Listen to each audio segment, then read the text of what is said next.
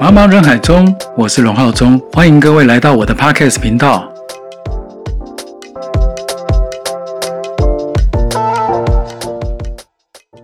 Hello，大家好，我是龙浩中，欢迎各位回到我的节目。那本期节目呢，由 Kacha Self Studio 赞助播出。如果你还在找一个无论如何出游，或者是一个要去西门町逛街，你没有忘刚好忘了带相机，也不知道怎么这样创造你留下来的回忆。那现在告诉你一个好地方哦，那个卡卡的二店即将在万华区的武昌街二段二十八号要开幕了。那各位，他们有一个主题的那个名称叫做“闪闪游戏季”。那大家如果说在这个礼拜的三月二十四以及三月二十五有空的话呢，刚好二十四是由他们试营运的一个茶会，那三月二十五就正式开幕了。那如果刚好你是住在台北地区，然后在万华区附近的朋友，或者是刚好游客，你这个礼拜你要去台北游玩，那我跟各位讲，你们一定要好好的朝圣一下，因为我个人呢，从来没有看到一家。这么具有韩系血统的拍贴店，就这么一家，好，别无分号，好，绝对不是因为他们赞助的关系，而是我本人去体验过，而且我还没有把那个照片，我拍贴的照片放上去，因为其实，呃，老实说啊，大叔哈，一把年纪，我常常自己在想说，我要怎样模拟才会像年轻人一样那样子奔放有活力，然后当然在我在拍贴那一刻呢，抛弃掉所有旧有的包袱以及。已经踏入半个棺材的这个年龄成本，我就一整个摘下去之后，才发现，天哪！其实你知道大叔被拉去拍贴是多么一件让人兴奋的一件事吗？啊，有点欲罢不能呢。老实说，总以为自己就是哎，已经到了一个汉子的年纪，就没想到还可以拍起来这么的。青春洋溢，也带点娇羞哈。那所以各位呢，好，言归正传，这个闪闪的游戏季呢，由那个卡恰。那各位有空的话呢，就可以去呃到他们的 IG 的粉砖哦，就是粉丝页面应该有相关的资讯，因为它这应该是呃就应该算正式开幕吧，因为他们前面有试营运好长一段时间了。好，那一跟二店都同步的举行。那我这边知道呢，就是说这个开幕茶会的地址是在万华区武昌街二段二十八号。呃，他们营业时间是早上十一点呢到晚上的十点，并且现场都有工作人员在协助。这一点是我觉得是蛮好的，因为像我去韩国工作的时候呢，我也有呃，就是说有研究了一下，或是体验很多他们的拍贴店的文化。因为我一开始有点丈二金刚摸不着脑袋，就是哎，怎么会有人会特别把这个拍照留回忆、这个拍贴的事情，这不是很久远了吗？但是你可以把它发扬光大，而且还有那么多好玩的一些配件哦，可以让你随意的去搭配，大家可以永远回到那充满了青春活力的一个年纪，或是你可以记录当下呃，同事可能出去聚餐完之后。哎，谁带手机都不重要，谁的手拍的好跟不好也都不重要，只要你能够到了现场，并且在拍碟机前面看到在镜中的自己摆出一个最帅气的姿势以及最美的姿势，任何的完美照都是信手拈来。相信我，因为他们的那个滤镜还有相关的一些图框的 App，我觉得设计的真的是非常的完整，还有他们整体。呃，算已经算是偏沉浸式的那种体验跟服务。如果你没有去，那我就觉得就太可惜了哦。个人是真的很强力推荐，那大家可以去就是参观一下。三月二十四号呢是营运茶会，以及三月二十五号的正式开幕。那各位一定要莅临到卡恰体验一下正式在台湾的韩式拍贴店。OK，好，那这个礼拜呢？呃，当然我在我们的主题叫什么？不预设立场哦，怎么样去做好你一个拍摄的一个标的？好，那在进入这么一个严肃的主题，其实并不会严肃啦，只是说在进入主题之前呢，我想说这个礼拜哦，有点像你知道，现在录节目有点像在那个报告周报，就这礼拜到底干了哪些事情哦，也算是蛮鞭策自己的，就是也不会说哦，因为你一个忙碌，然后你就忘记呃分享。那当然，呃，像因为我这一阵子说真的蛮操劳的，就我今天早上那个喉咙就有点快挂掉了，赶快去挂号。结果也发生了一个小插曲，我觉得我们这个社会哈，应该多一点温暖，你知道？所谓的温暖，不是说哦呃太刻意的去接近一些需要帮助的人，而是你真的身旁发生突发状况需要帮助的时候。我们都应该第一时间站出来协助需要协助的人。像今天我去的那一家那个诊所，其实平常我就在疫情的时候我就去过了啊，那边的医生蛮不错的。那为了怕避免呢有广告嫌疑，或者是说，哎，会不会以后我自己看诊就变得比较困难一点？应该不至于了。好，那我就先不讲那是哪一家诊所，但是发生了一件事情，就是有一个妈妈带着一个小朋友。然后呢，当时在早上候诊的，因为我是排第一个，早上他刚开门我就去排队了啊。然后呢，呃，刚好他今天他我不知道是排第三还是第四位就对，带小朋友，然后一个很瘦的妈妈，然后那小孩应该我目测应该是在三五岁这个年纪，好，然后就似懂非懂，然后身体不舒服，然后就吐了，哇，突然就是呃呃呕吐，然后吐到那个妈妈的满手都是。可是现场其实，在候诊的人，我这样看应该大概有六七位吧，哎，真的没有人帮忙哎，因为他那个手已经满到，你知道，就是那个很像那个碗有点表面张力的状态。我也蛮佩服妈妈的手很稳定的，因为她一手环抱着她的小孩，然后一手就接着呕吐物吗？还是鼻水？哈，随便。然后我只是下意识的反应就是，哎，怎么都没人帮忙，我就赶快去诊所拿他们底下的那个垃圾桶。然后那个先递给那个妈妈，说：“哎，妈妈，你你小心一点。”然后我再去那个后面的洗手间拿纸巾，哦，还有卫生纸，抽几张出来给那个妈妈。因为她好像我为什么会这个动作，是因为他接着以外呢，他另外一只手环抱小孩，然后还要用那一只很紧的手在他的皮包里面翻那个卫生纸。那所以说我刚刚拿给他之后，我就说：“哎，妈妈，你这个先拿去擦，小心。”然后他妈妈可能因为也很，我不知道是着急还是失神吧，然后他也没有去回复些什么，然后就赶快照顾他的小孩。那我只是本分做了这样的事情呢，然后又在静静的等着医生叫我的名字。其实也刚好了，医生叫我的名字，我就进去看诊，然后看完了我就直接就离开了。那只是一个生活上的一个小动作，我就觉得，哎，其实现场有这么多候诊的人，我印象没记错的，应该大概六到八个人了，但是真的没有人动哎。我不知道是不是呃，大家在医院在疫情这个期间就已经尾声了嘛？大家还是很怕被传染嘛，还是怎么样？这这个我就真的不得而知了。好，但是只是我是觉得蛮呃蛮诧异的。通常一个如果一个爸爸你不去帮他，我可以理解，因为大家想说男生嘛，应该硬一点没有关系，我们自己应该扛得起来这样子。可是今天遇到一个弱女子的妈妈，哈，然后年龄也还蛮年轻的，我看应该大概三十几岁吧。然后带着一个小孩，然后手手足无措、手忙脚乱的，哦，所以也不，我这个意思也不是说我们一定做的很好，而是说借这个机会去呼吁，如果你身旁刚好突发发生这样需要帮助的，各位真的不用客气，因为现在的社会真的太冷漠了，你知道吗？呃，或者是看对象热情吧，我也不知道，反正 anyway，只要需要帮忙的人，大家不用怕，你也不用怕碰到那个什么以前。在大陆常听到什么碰瓷帮啊或什么的，哦，那但是当然需要帮助。我们除了要注意自保以外，那当然还是真的不要放弃能够帮助其他人的机会。我觉得是在现今这个社会蛮需要的了。然后呃，转过来讲呢，像上个礼拜刚好哦，紧接着也是一些呃教学工作跟拍照的工作。然后呢，就是呃。其实这这一场的那个也算呃算是一个婚宴，但蛮特别的，因为这一位新人呢，大概预定了我两年多吧，哦，因为之前因为疫情的关系，所以他就一拖再改再改期，就大家都没想到，原来疫情会持续这么久。就我在中间我也曾跟他说过，我说哎，如果不方便或是你们可能没有办了，你不用担心呢。我这边可以暂停，我可以把费用退给你，你都不用担心。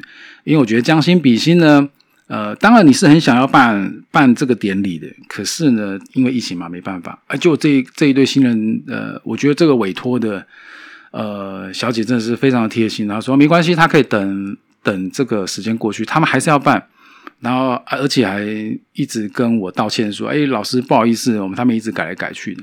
其实像这样子的。好好客人，你怎么能不挺他呢？那当然就是终于等到这一刻的时候呢，他也还很不好意思跟我讲说：“哎，老师，我们的安排很很平淡无奇，他没有太特别的一些安排，可能就是按照流程顺顺的走。”我说：“你真的不用担心，你把画面交给我，你只需要开开心心当你的新娘。那因为拍摄人像来讲，本来就是。”呃，我们的专场，然后再来就是说这一块名车消费，我一直很喜欢的，就是很接地气嘛。然后我也喜欢观察人，喜欢跟人互动。那当然就是利用这个机会去做一个专场的发挥，哎，蛮不赖的。那当然也在上个礼拜，呃，礼拜六啊，礼拜天，然后就顺利的拍摄完成，并且一样也把那个抢先报呢交给了对方。啊，当然他是蛮开心，但是只是说我还没有时间抛上网哦，因为这一阵子都一直在消化案件，消化案件就是呃商拍的一些部分。那还有一个急件的案子也是蛮特别的，也就是这一次我呃这一集那个的封面哦，他是一个呃高师大美术系的一个硕士学生。哦，那其实老实讲，我大概先讲一下这一位妹妹的人设背景好了。呃，他就是怎么讲？以外表来讲呢，就普通的一个大学生啊，干干净净，呃，说不上是多么的美若天仙，哦，绝对的漂亮。可是呢，他就始终缺少了，缺少了。我总觉得从第一次看到他的时候，我就觉得，哎，他缺少了一种自信美。因为其实说真的，像现在的小朋友，应该每个人都，大部分来跟我们认识的，尤其已经到了一个大学阶段。你不要说他很自负自信，可是至少我觉得一定程度的那种感觉，就是呃，甚或说这个妹妹让我感觉有一点点的自信不足，到有点自卑的感觉。那那但是呢，我很欣赏他的一个怎么讲，他的单纯哦。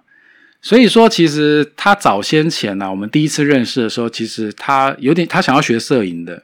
好，但是虽然后来我不知道是因为功课时间的一些关系安排，我们后来就不了了之。那种他他妈妈有来问，然后后来这一次呢，因为刚好他们要办展，然后他对于学校拍的形象照觉得不是那么的满意，那当然就中间的沟通也蛮妙的。他有丢几张照片给我，然后我一看就说，嗯，这个是用单眼相机拍的吗？还是用手机？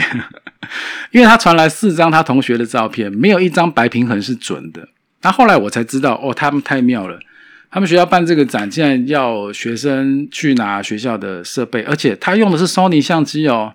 那这个时候我就有点替 Sony 的相机感到有点举两滴眼泪因为它确实是一个好相机，但是会使用真的很重要。因为我看这张照片，我就说你们是不是在室内拍，没有什么灯光设备？他说对，他只有一只灯亮亮的在天花板。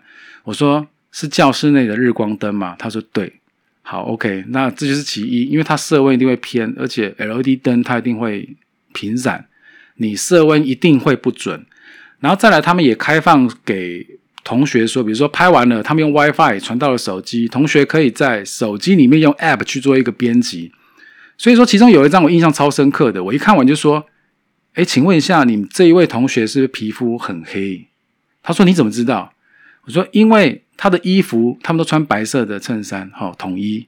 他白色衬衫都爆掉了，然后脸的曝光是正常的，所以其实听得懂的人就知道，那就是拉亮嘛。好，他可能拉亮或者是一个美白的效果，然后就衣服爆掉了，不自知没有细节，那只剩下啊，对，脸是 OK 的。还有人把那个眼睛好像放了数位瞳孔放大片，哦，眼睛变超大的。重点来了。我我觉得啦，其实如果你今天真心的想要去帮学生捧梦，或者是要呃做这样子的一个展览，哎，开玩笑，你是美术系耶，你不是对美感要相相当的一个 怎么讲，相当的一个坚持。那既然在行销上，那你应该要理应帮你的学生去做一个很适当的包装，应该啦，我觉得啦。哦，学校不应该省这成本呢。我我我讲个比较实在的，哦，这一次也让我对呃，不能说负面，但是我真的对高师大这一块就是有点有一个 question 问号，就是哎为什么？当然中间是因为呃，梅梅有跟我就是解释说，因为学校有预算的考量，然后他们呢甚至有反映过，就反映之后呢，师长只是跟他讲说，你希望钱是要花在你们办展上，还是拍摄你们的包装上？应该钱要花在刀口，在你们的学习上，以及你们学习展出的这些基础材料。可是我不禁纳闷哈。你在你没错，我觉得花在展场是很好的。可是对于每一位画家的形象包装，不应该做吗？举凡我到日本看展览，我到台北看展览，我到韩国去看展览，老实说，只可能目前我真的没看到任何一个属于学校单位是真的能把一个展用心把它做好，在于呃个人包装这一块，我真的觉得太可惜了。呃，但我印象比较深的是，像之前像小提琴好了，他们在拉小提琴，在呃或者演奏会，然后他们对于宣传海报这件事，哎，就真的还蛮重视的。其实每个艺术者都应该被重视，都应该被适当的包装，因为你想想看，每一个技术领域，他要花多少年的累积，最后学成，然后再去发一个成果展，然后真的要让所有的人认可。看到他的作品的那一刻，哎，结果创作者的照片竟然是，你懂我的意思哈？对，可能我还没有真的见识到你的作品，因为现在人都是刻板印象嘛。第一步就看到就哎呦，这个小地方的包装，嗯，就会有点不要到小扣分，就会觉得好像没有吸引到注意。那我就觉得他们花了这么多年累积的实力，刚好在这一刻想要去做一个发挥，人家还没见到他，只看到照片。那这边就输了，你知道吗？搞不好他某个作品突然被那个什么海外的老师特别的赞赏，或是海外的某些企业家很喜欢，人家想要买他的画作，就你们包装做这样子，我觉得嗯不 OK，真的这是可以改善的地方，好吗？我真的强烈建议，好不好？你们找谁拍都好，但是至少找个专业的，不要把这个事情叫学生要做这么多事情，他搞创作。付了学校给学费啊，然后这个部分你们也不帮他 take care，我就觉得啊，好吧。总而言之啊，在拍摄的工作里面呢，呃，我觉得沟通是非常重要的一块，所以我永远记得，比如说像我刚刚讲的新娘这一个，他讲的啊，他的典礼非常的呃，怎么讲，朴实无华的简单，他很怕没有画面让我拍。我说你真的不用担心，人生有太多的精彩。但是是因为不是用你的角度去欣赏，所以你看不到。这就是你请我的目的，请我就是要让你放心，然后经由我第三者的一个观察，很完整的把你们需要的爱去做一个传达。因为这个新人你知道吗？他从前面开始等，等到现在疫情过去了，办婚宴了，小孩都两岁了呢。所以我觉得他很有意义的一点是，他有跟我沟通到，他希望当天也相对的是他女儿两岁的一个。你说结婚呐，跟生日宴坐在一起，我觉得这蛮有意义的。所以说，他希望他女儿的比重，呃，拍摄的这个画面也在一个范围之内。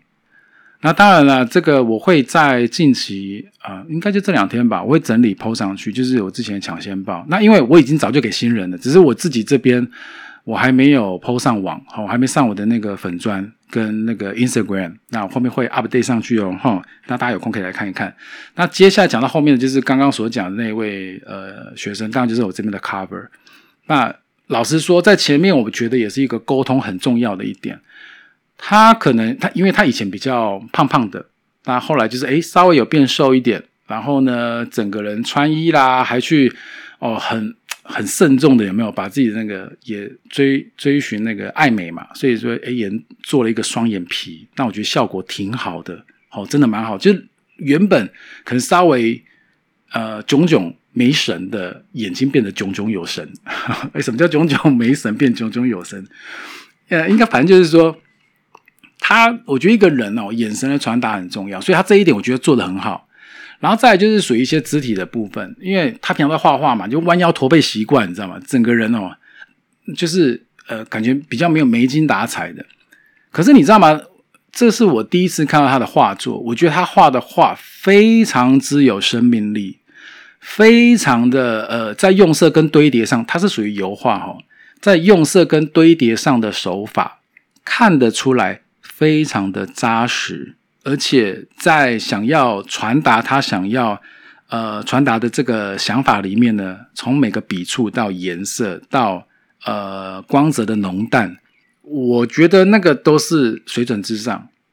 那我就很好奇了，我说：“哎，你你的你的作品这么出众，那你的人也要匹配上啊，对不对？所谓的匹配上的意思是说，我要怎么样，在我观察到你的作品，跟我看到你之后，我我该怎么去帮你设定这个形象照？好，那当然我们在赖上面沟通的时候，我就有丢一些喜好给他，那他有做一些回复。那当然很快，因为他真的是赶着赶着要用，所以说这算真的是超级无极无敌的 super 基建。可是他又是我。”呃，我内人的好朋友、客人的小孩，所以说 使命必达，这个一定要完成的，所以还是赶快抽空帮他去做一个拍摄跟沟通，但是不马虎哦，不马虎，所有的程序都一样。那所以说呢，在整体刚刚就看到，哎，cover 就长这样子。那如果你是呃，怎么讲？各位有机会的话，他们好像在三月会办个展览，我觉得那个画作真的很棒。各位有空的话，哈，在三月的诶四月吧，应该在四月。我看一下是四月几号？呃，就多马迪哦。我希望大家有空可以去做一下一个支持。五月十六，五月十六到五月二十四，高师大一一六艺文中心。五月十六到五月二十四，高师大。一一六艺文中心，他们办这个展，那我觉得，身为呃高雄人的我，我觉得在这个艺文界里面，我不能说我很有艺术的水平，可是呢，对于美的这个欣赏，我外行，但是我只能看感觉。那我觉得真的还不赖。那各位有空的话，就可以去支持，给他们一些鼓励。好，那也蛮好的。好，那。总之，这次拍摄里面呢，像中间我们尝试了两种拍法，一个是自然光，另外一个就是像现在你看到这个封面的那个呃棚灯的一个拍摄。那整体的效果不错。那你说有没有去修饰一些东西？当然有了。我们从肢体的部分就有做一些调整哦，比如说肩线的位移，怎么样改善它的驼背的问题？那还有他的眼神跟肢体，还有诶嘴巴的位置，我们一直在一些细致的调整，而创作出这样的人像照。那当然，他非常喜欢了。那这个是我最重要的，也是最终的目的。哎，就是委托者觉得有把他的形象真实的反映出来，并且做一个很强效的提升。哦，那这个就是我们的呃用处了。对，好，那接下来就是进入今天的主题喽。怎么叫做不预设立场？如何观察要拍摄的标的？其实讲白的。在这一阵子，我自己不管是在工作或者是在外面，呃，还有教课，还有就是说在街拍的时候，呃，我觉得理解跟了解这个部分，跟经验的累积，跟利用经验去做一个移转，这个部分还蛮重要的。呃，举例来说，像呃，我们这个礼拜我还要开一个会，然后这个会呢是，哎呦，这个能讲吗？应该可以吧，因为时间好像已经蛮确定了。总之就是，哎，我终于有机会可以在高雄这边，就是开个知名品牌的讲座。哦，而且好像我不知道有没有报名费，但是是在美术馆那边。那等到后面的详情呢，真的出来了，我再跟大家分享。好，那这个讲座时间是在四月。因为目前金麦现在的那个甲方并没有告诉我说还能不能宣传，但是我们讨论那个课纲的部分是已经讨论完了，而且假日，而且时间是在假日，好是在礼拜六，四月的礼拜六，而且是连假过后的礼拜六。那如果大家有空的话呢，那个时候就可以来。那。哎，可以讲吗？好啦，就就就是那个灿坤，我之前灿坤不是在台北内湖有一个他们旗舰店的讲座嘛？然后现在呢，就是在高雄，在高雄的呃明美明路哦，哦，在那个靠近美术馆那边就有那个这一次的讲座。那当然，我们蕊稿跟一些主题性其实大概都已经确定的差不多了。也就是说，从一个旅游的一个焦点呢，哦，你怎么去拍旅游照？那旅游出国旅游有什么需要注意的？在拍摄的部分，那你可以，你需要带什么器材？那出入海关你需要发生，你要注意什么样的事项？然后你带什么样的机身跟镜头最适合？那当然，这个所以为什么跟主题有关系？就是，哎，我知道我今天举例这个明确的目标，我要出国游玩，然后游玩的地方它是一个呃名胜古迹或是一个观光景点，像接下来的四月就是国外日本的什么很有名的那个赏樱季，所以赏樱团呢应该在年假这一周会爆满的出去，哦，因为过往的经验差不多就是这样子。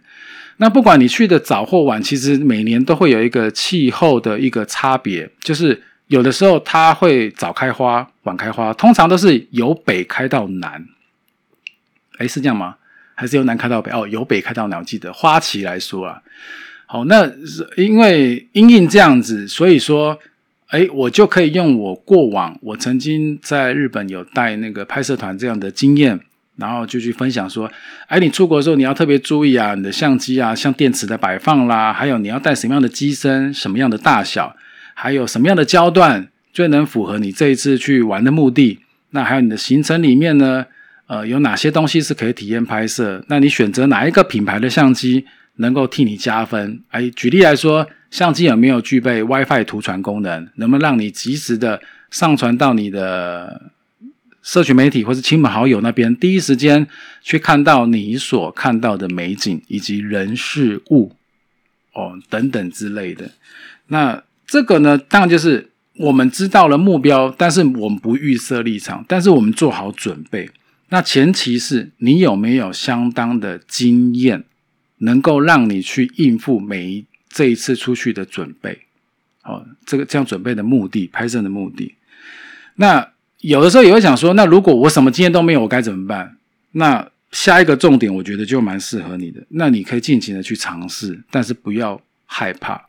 好，可是无论你要去尝试些什么事情，但是把安全摆在前面，哦，摆在你的 器材之上。因为其实像你在国外拍摄，很多时候你必须要想啊，风土民情不同，有的时候你以为的以为，但是并不是人家的以为。哦，你以为可能不会侵犯，但不，但是人家其实很介意。像比如说，你可能去某些呃欧洲的国家或是美国的国家，你看到这小朋友很可爱，你不要乱拍呢。哦，人家对于小朋友的那种肖像跟保护，其实是非常严肃性的。好，那我知道有些人可能常常在看一些短视频，呃，像我曾经看过那个 YouTube 上面有些短视频，他们街拍的摄影师。然后就常常会在街上抓拍啊，什么什么什么。其实老实讲，我有时候不认为那个是真实的，他可能有可能是真实，但是是百分之百呢？有时候我不那么确定，因为有些人如果他觉得被侵犯了，或是就是那种感觉不好了，其实外国人是很直接的，他会直接过来找你理论，甚至比较呃奇怪一点的人就直接修理你了。不要认为这不可能，这是非常非常有可能的。假设你去欧洲或是一些中东的国家，你这样乱拍，我跟你讲，你真的超危险的。好，尤其你乱拍的又是女生，我跟你讲，你真的超危险的。好，不要干傻事呢。哦，不要干傻事。好，那而且在你已经出国了，而且你去的国家是一些比较特殊的。所谓的特殊，就是它可能不是那么的呃法治文明的话。那你切记一个重点，只要钱能解决的都是小事，哦，只要钱能解决都是小事。那遇到事情不要慌乱，好，所以我才说你可以尝试，但是不要恐惧。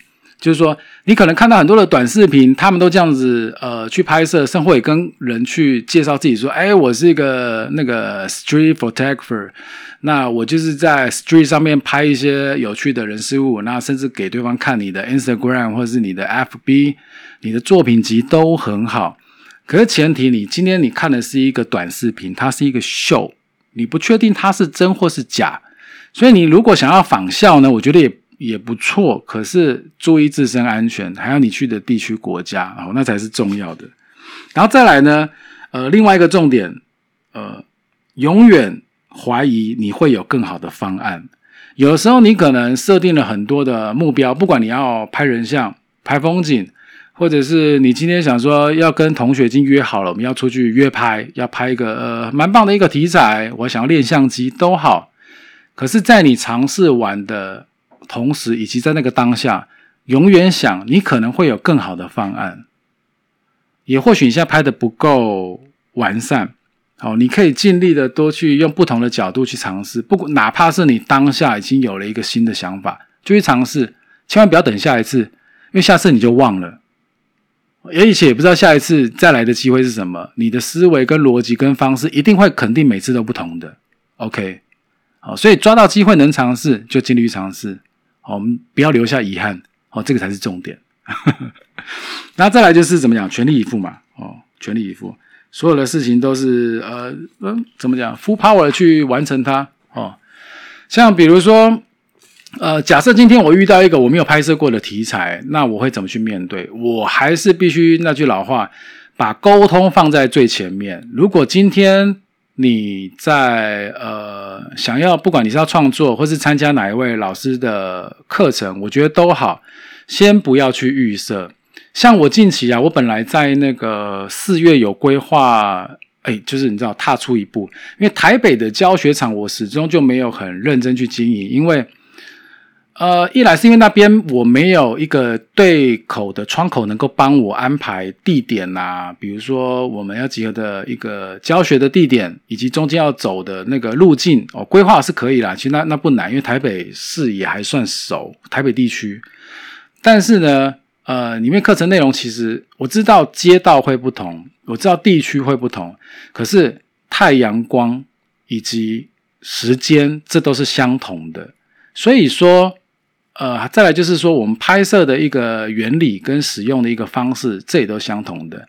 所以我原本四月我就有规划，哎，高雄一场，台北一场的这个教学。然后我把我去韩国拍摄一些街拍，就工作之余啦，我拍摄的一些街拍的作品有丢到那个 Facebook 跟那个 Instagram。那其实回想跟一些短影片的 Reels 这些，哎，反响都不错。那也有人私讯，可是真的大家必须要先想清楚一点哦，因为我没有要开大型的课程，也就是说啊，一次收十几二十个人，我不要，因为每个人我照顾不了你。好，就像你看，今天的主题讲了不预设立场，如何观察要拍摄的标的。如果我把它改一改，就是如果今天我想要办一个很好的一个讲座课程，就是我自己个人哦，而且很实验性质的哦。你要我去开跟外面人一样的，那当然也行，但是我就不想嘛，知道吧？我想要照顾好每个人嘛，可不可以？对，所以我才说这种围班的，呃，围呃围围围围围班制哈，围班制就是很小，五个人满班的这种最棒。因为我五个人，我都我像这这一阵子有上过我课的人，应该就知道，在上课前我都会先问你，你的相机是什么相机？你的焦段你习惯用什么焦段？你用什么样的镜头？你使用相机大概多少年？你喜欢拍什么题材？为什么想要报名这堂课？你将来有什么目标？这个部分我都会一一的请教，而且有一个自式的表格会问你，请你回复完给我。这样子，比如说在拍摄的当下，我才知道，哎，你需要的是什么，我能够帮到你什么。然后，呃，比如说在拍的当下的时候，你看只有五个人，我可以听五个人说话哦，分不同的时段在拍摄的时候，像我们上个礼拜的课程也就这样子啊，人像课。有多棒！大家会交换，比如说这一趴你可以拍个五分钟、十分钟。那没有拍的人呢，你就来看你的作品，你也可以对我提出一些问题，以及说我们课后课在检讨的时候，我觉得我最大的负荷量五位真的就是紧绷了。好，可是人少带来的一个问题是什么呢？对我可以 take care 得到，但是成本上我就真的是省不了，哦，省不了。不管是在时间的成本以及教学的关心成本，而且我讲白的，每个人教完，其实他们回去一定都会有一些问题想要问你。对，那当然这个就是一个成本跟时间成本以及这个中间准备成本的问题。那这就是在台北，因为毕竟啊，我并不是住在台北，那一定会有交通的一些费用。那这些产生，所以说我才会讲，我在我台北的那个教学群里面就说，如果台北场不足五人，我们就不到五个人的话，那我们就取消了。希望下一次有机会再来。好，那目前的话呢，报名时间是到三月底为止。那我目前台北这边规划的场次，因为我只有针对我们群内啊，我并没有在外面去呃特别的招生，因为老实讲，我也好像也没空可以复合。那就是说，时间是在四月十三以及四月十九，而且是平常日哦。那时间是下午的三点到晚上的九点。呃，那目前来讲话呢，好像诶，目前看起来好像是十十几号比较有机会啊。哦吼。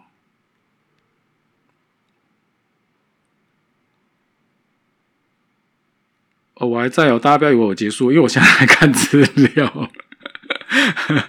对我现在看资料说，哎，到底我到刚刚讲说哪一天比较有机会啊？四月十三、十九哦，应该是十九吧？哦，因为我刚好那个四月十八号台北有个讲，就是 Sony 的讲座，隔天就刚好可以接这样的拍摄。那我觉得，如果用这个方式，你会不会不到五个人我也能开成课？我我目前的呃想法是这样子。其实老实讲，这这个部分赚不赚钱，真的不是最大的考量诶。现阶段，因为我只要能符合成本就好。可是如果能够把这样子的一个啊新的一个摄理摄影的理念以及教学的想法能够带出去，这个是我比较我比较开心跟跟我比较 prefer 的。老实说，呃，因为。你真心的去对待每一个认真想要学好摄影的朋友，那我相信出来的东西跟当天的体感会很不一样。因为其实说真的，上课并不是参加茶会，所以中途吃什么用什么都不重要。但是怎么样的去走路线，怎么样的在我们在行脚的这个街拍的过程中，怎么去看到美丽的风景，怎么去抓取，怎么样把数据。去做一个搭配，还有那样的时机，还有你拍摄的观念角度，去做一个及时。有一位呃，嗯，不能说长者啊，长者在你旁边引导着你去探索你想要的画面。哎，我觉得这样子的部分是很开心的一件事。就像某个拍摄时机，为什么会这样子拍？呃，我在昨天还是前天有 PO 那个我在韩国首尔那个。喝的那一家冠军咖啡，而老实说，这家店让我觉得感动的是，哎，它真的就是一个呃很普通的小店呢。老板并没有因为他是世界冠军，他就很唱秋，没有哎，很求丢，没有呢。他就是很谦恭的去对待每一位客人哈，然后遇到了需要等待呢，也会带着一句啊，就说米达哈，就是不好意思哈，哦，因为说真的，你知道那时候我们在等我那杯咖啡啊，前面好像被两个当地的韩国人去。呃，不能说插队，就是他在做餐的顺序有个调配，比如说冰咖啡跟热咖啡，其实他们做的流程不大一样，所以说他就有把中间的顺序给调给别人，但是并没有跟我们告知，我们也没有去逼他啦，只是最后他交给我们咖啡的时候有跟我们道歉，其实意思就是他知道我们在等，但是做冷热咖啡的顺序不同，你了解意思吗？哈，那所以说，其实，在街拍为什么我会拍那样子的画面，会用运用那个时机点去记录？我是觉得我比较想教这种东西啊。如果我光只是告诉你，你去拍什么材质，你光只是告诉你怎么去构图，呃，我觉得那个框架我会告诉你怎么去发现它，然后怎么去发现之后你要怎么运用，你要怎么抓取。我觉得那个是你的 story，不是我诶懂吗？上一个课你不是要上一个越来越有自由度的内容，而不是一直在绑架你思维的一些一些教条，不是这样子的。因为本来就是一个 free will。影像就是个 free will 的世界，你才觉得 fun，觉得好玩，觉得有趣，才想要一直 keep going，不是吗？才想要一直一直一直去探索，然后去探索自己的无限可能啊！拍摄到一个愉快的画面，会让你开心好久哦。这种感觉，如果喜欢摄影的朋友，应该能理解我在讲什么。所以说，其实呃，在拍摄任何标的之前，你真的不要给自己一些困难答案，或者是乐观，或者是呃。太多的一些加注，很平常心的面对，多运用你可能曾经的经验跟经历，把每一件事做好，我觉得就很棒嘞。这个就已经很很了不起了，很 amazing 呢，真的。好，好吧，那其实大概今天我这边讲的内容就是这样子，只是说，呃，刚好啦，刚好遇到这样的机会，能够跟大家去做一个呃分享，好。那如果各位喜欢我的节目的话，欢迎订阅、分享、按赞，并且多到我的粉丝页跟我去互动。那 YT 不用紧张啦，影片会上，只是真的忙，忙完之后我就会上了，好不好？千万不用担心，我一直都在。那欢迎大家呢，有空再来做。好，我是龙浩忠，我们下回见。嗯，拜拜。